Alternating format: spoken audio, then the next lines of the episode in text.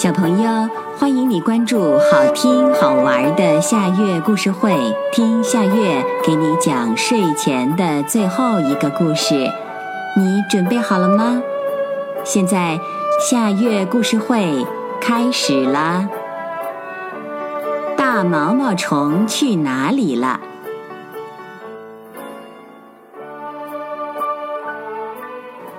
花园里有一棵花树。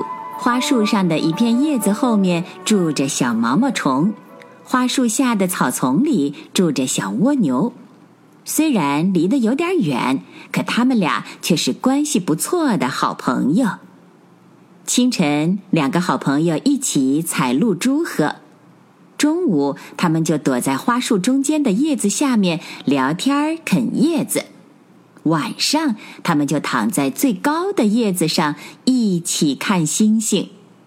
就这样，喝呀，吃呀，小蜗牛变成了大蜗牛，小毛毛虫也变成了一只大毛毛虫了。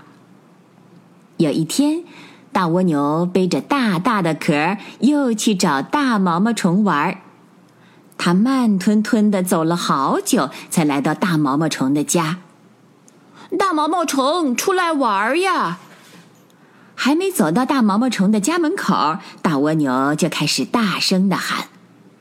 没有人回答。咦，大毛毛虫的家门口挂着一个很圆、很圆、很大、很大、很白、很白的茧子。大毛毛虫，你在里面吗？大蜗牛围着茧转了几圈。还是没有人回答。哦，也许大毛毛虫出远门了。大蜗牛嘀咕着回家了。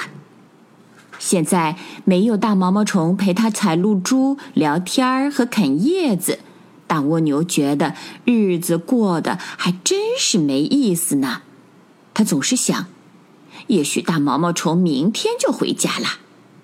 于是，他天天都会爬到高高的花树上去看看。一天过去了，一星期过去了，一个月过去了，大蜗牛觉得时间过去了好久好久。这一天，大蜗牛又来到大毛毛虫的家门口，又圆又大又白的茧子破了一个小。大蜗牛把头伸进去瞅了瞅，奇怪，什么也没有。你在找我吗？身后传来一个轻柔的声音。大蜗牛转过身，哇，一只美丽的蝴蝶正舞动着翅膀冲它微笑呢。你是？大蜗牛问。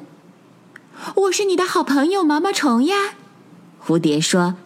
就是陪你一起采露珠、一起聊天一起啃叶子吃的小毛毛虫。我们喝呀，吃呀。后来我变成了大毛毛虫，你变成了大蜗牛。即使大毛毛虫变成了蝴蝶，即使不能一起采露珠喝，即使不能一起啃叶子，即使不能躺在一起看星星，但大毛毛虫，哦不！大蝴蝶仍然是自己最好的好朋友。想到这里，大蜗牛甜甜的笑了。大毛毛虫，你可真棒！小朋友，这个故事的名字是《大毛毛虫去哪里了》，这也是今天的最后一个故事。现在到了该睡觉的时间。好好的睡一大觉，做个美梦。我们明天再见啦，晚安。